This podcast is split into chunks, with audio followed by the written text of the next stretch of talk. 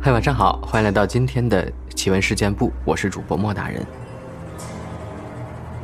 今天这期节目呢，我们来聊一聊小朋友说过的那些最可怕的话。童言无忌嘛，而且很多时候小孩子可能会看到我们大人看不到的东西。今天呢，我们就来专门聊一聊小孩子说过的可怕的话。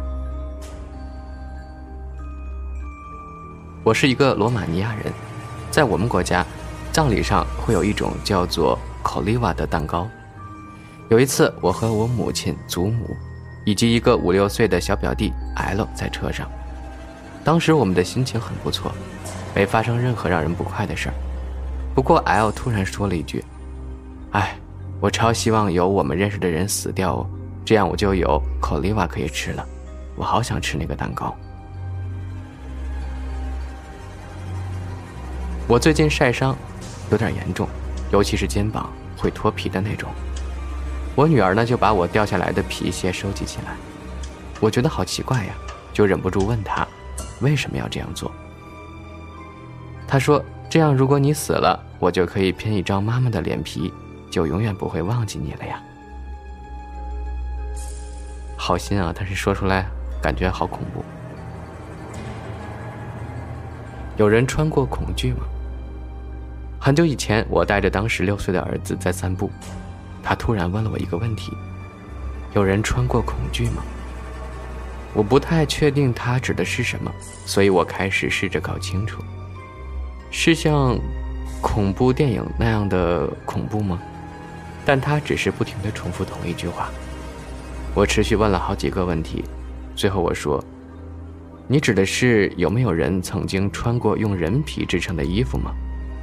他说：“对，回答得很欢快。”我吓到了，但还是向他解释：人类历史上的确有人把人类的皮像动物一样制成皮革，只是我们会怀着敬意对待亡者。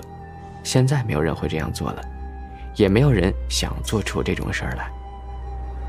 我真不知道一个六岁的小孩怎么会有这样的想法。我现在也不愿意再向他提起这个问题。不过，这绝对是我听过。最诡异的问题。有一天，我三岁的女儿起床后非常的暴躁，我就问她：“小可爱怎么了？”结果她说出了我早已过世的父亲的名字，就是她的祖父。她说：“这个人整晚都在捏我的脚趾头，害得我睡不着觉。”以前我父亲的确会用捏脚趾来叫我和我哥哥起床的。可是那都是我小时候的事儿了，按理说，我的女儿怎么可能会知道呢？车祸，某天我三岁的儿子忽然大发脾气，他乱挥着双手双脚，喊着：“我不要出车祸死掉。”当时我们正要出门，被他这么一闹，我们根本没办法离开家里。很奇怪的是，过了十分钟左右吧。儿子忽然就安静了下来，我们终于出门了，结果看到家门口的十字路口发生了一场超严重的车祸。我推算了一下时间，如果不是儿子的大喊，如期出门的我们，应该就是躺在地上的人了。冥冥中的预兆啊！某个晚上，我正念着故事给女儿听，一切都很好。但他忽然开始尖叫，指着一扇空空如也的门：“滚出去！你杀了人！你杀够多人了！”这真的是挺吓人的。当时正在哄我两岁的孩子睡觉，他对我说：“再会了，爸爸。”我说：“不对哦，这时候要说晚安。”他回答：“我知道，但这次是再会了。”他吓得我当晚每隔一段时间就得进房间确认他还在不在。小朋友千万不要乱学词儿啊，不然会吓死爸爸的。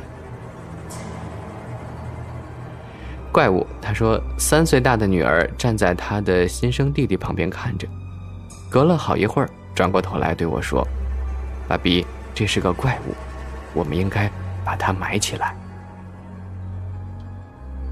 你说我是信你还是信你呢？我开玩笑的问：“什么才是追女孩子的最佳方法？”七岁儿子回答：“叫她一定要当我的女友，否则我会让她再也看不到爸爸妈妈。”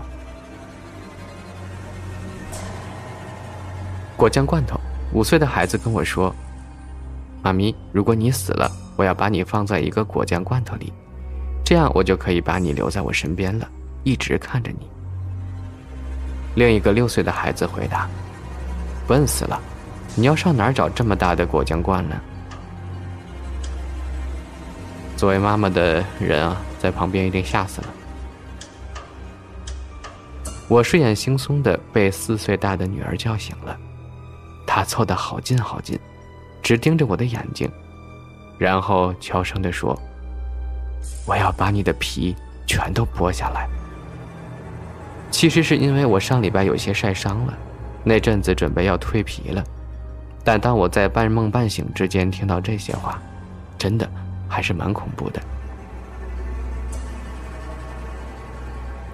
今天我四岁儿子告诉我，我们都活在虚拟的世界，而隐藏在这世界的某人正玩弄着我们。我尝试去继续询问他这句话的意思，但他的话越来越诡异。是某人在我们身上做了这些事儿，但我们却看不见他们，因为我们生活在和他们不同的世界。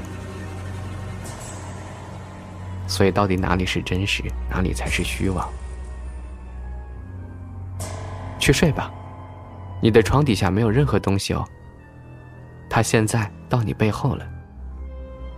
我永远没法忘记这段让我吓尿的对话。我儿子三岁时，很爱一边画画一边哼歌。有一次，我就很专心地听他在唱什么，却发现我从来没听过那首歌。当我问他从哪里听来的，他说：“这是房间里的那位女士唱给我听的。”房间里那位女士到底是谁呢？只有我们两个呀。有一天，我起床时。发现三岁的儿子睡在我身边。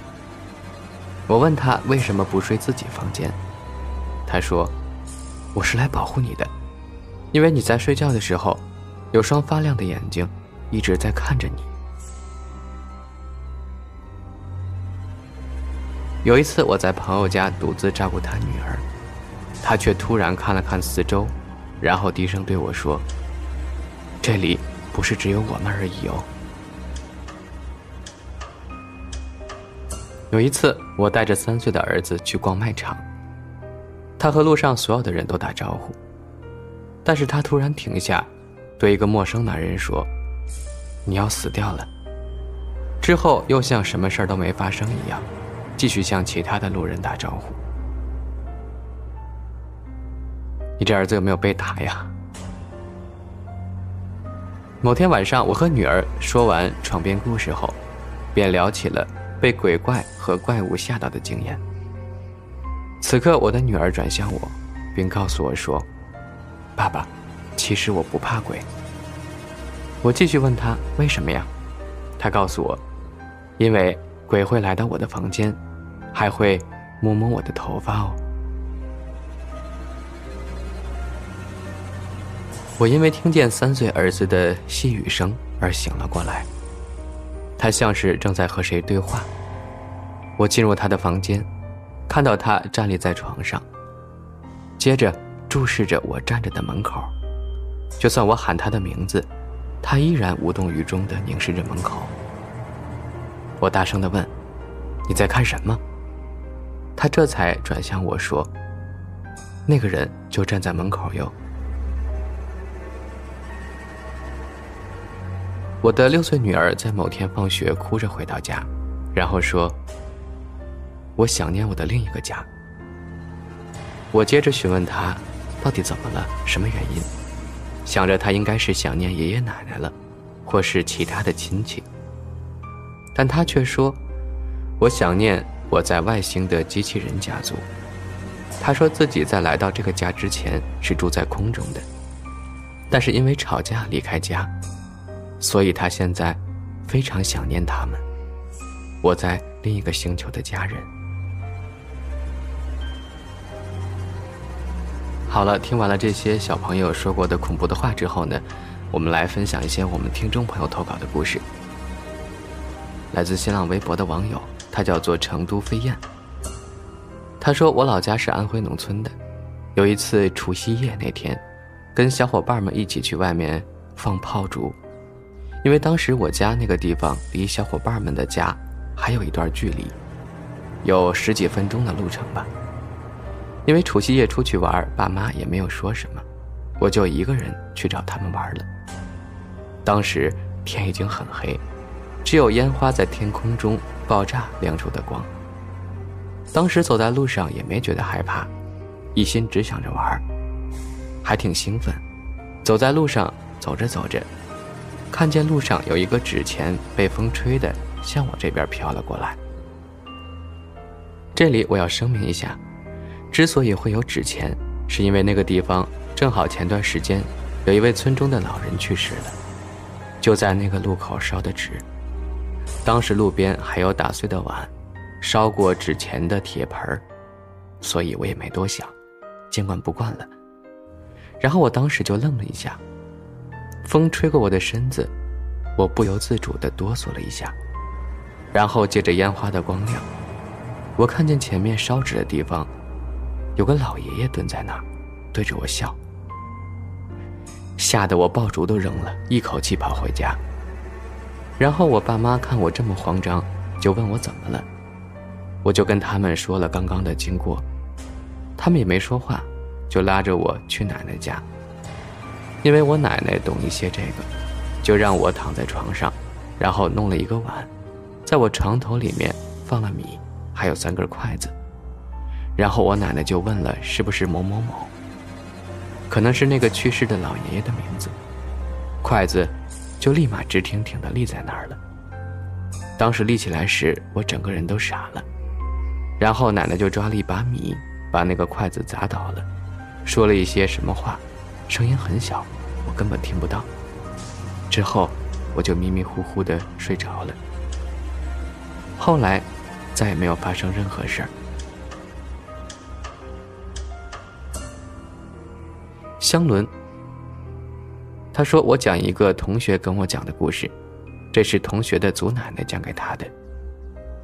祖奶奶小时候住在湖南的一个小村庄里，当时那个村子里有一家的老人去世了，办完丧事后把老人土葬，日子就这样风平浪静的过着。可没过一个月吧，出事儿了，办丧事的那一家有人死在山里，可从身上的伤口看。”不像是被野兽咬的。正在大家疑惑的时候，村里有人跑过来说，当时下葬的那个老人的坟塌了。于是大家都跑去看，结果发现不仅坟塌了，棺材也裂了，而且尸体都不见了。这下可把村里人吓坏了，赶紧找了一位道士。那位道士过去看了看，就说：“尸体已经变成红毛煞了。”我道行太浅，没办法除他，我得去找我师傅帮忙。于是第二天，这位年轻的道士就把他师傅请来。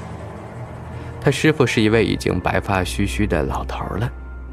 这位老道士看了那个死者身上的伤口，说：“要想杀死这个红毛煞，就必须要找一根已经生长了百年的竹子，把这根竹子做成剑。”用剑刺穿红毛煞的心脏，而且必须要快。过不了几天，这个怪物还要出来，害这一家的人。但是我那个村子附近，从没种过竹子，更别说什么百年的竹子了。情急之下，老道长算了一卦，他指着那一家其中一个人说：“五天之后的晚上九点，那个怪物就要来取你的性命。”想要活命，那天晚上就待在你们家房子里。九点要是听到敲门声，可千万别开。听到后就从后门往出跑，而且要光着身子跑。跑出来之后，你就敲村子里一家的门。那家的人要递给你衣服穿，穿上衣服后你就没事了。说完后，那个人就赶紧和村民准备。果然，那天晚上九点，敲门声响起，那人就按照老道长说的，光着身子翻墙而出，跑到提前商量好的那一家，穿好衣服后，果然那一晚什么事儿都没发生。这晚过后，老道长说，红毛煞已经跑到山里了，村子安全了，但是红毛煞还会继续害人。而且还要再过几十年，这个怪物才会死。后来，同学的祖奶奶一家从湖南搬到了陕西，再也没有回去过。